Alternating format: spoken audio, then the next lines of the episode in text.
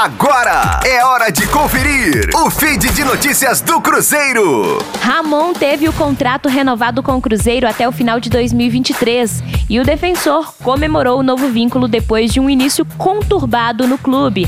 Abre aspas. Estou me sentindo orgulhoso, contente. Não só eu, mas todos os que estão ao meu redor. Meus amigos e minha família também ficaram felizes com a notícia.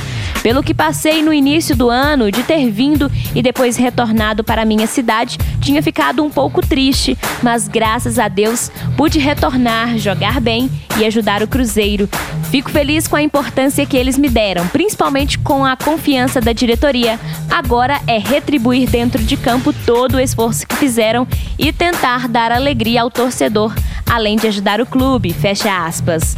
Ramon tem 25 anos e já soma 15 partidas com a camisa celeste. Versátil, ele atua ora como zagueiro e também como primeiro volante no time comandado pelo técnico Felipão. Rosane Meirelles com as informações do Cruzeiro na Rádio 5 Estrelas. Fique aí! Daqui a pouco tem mais notícias do Cruzeiro.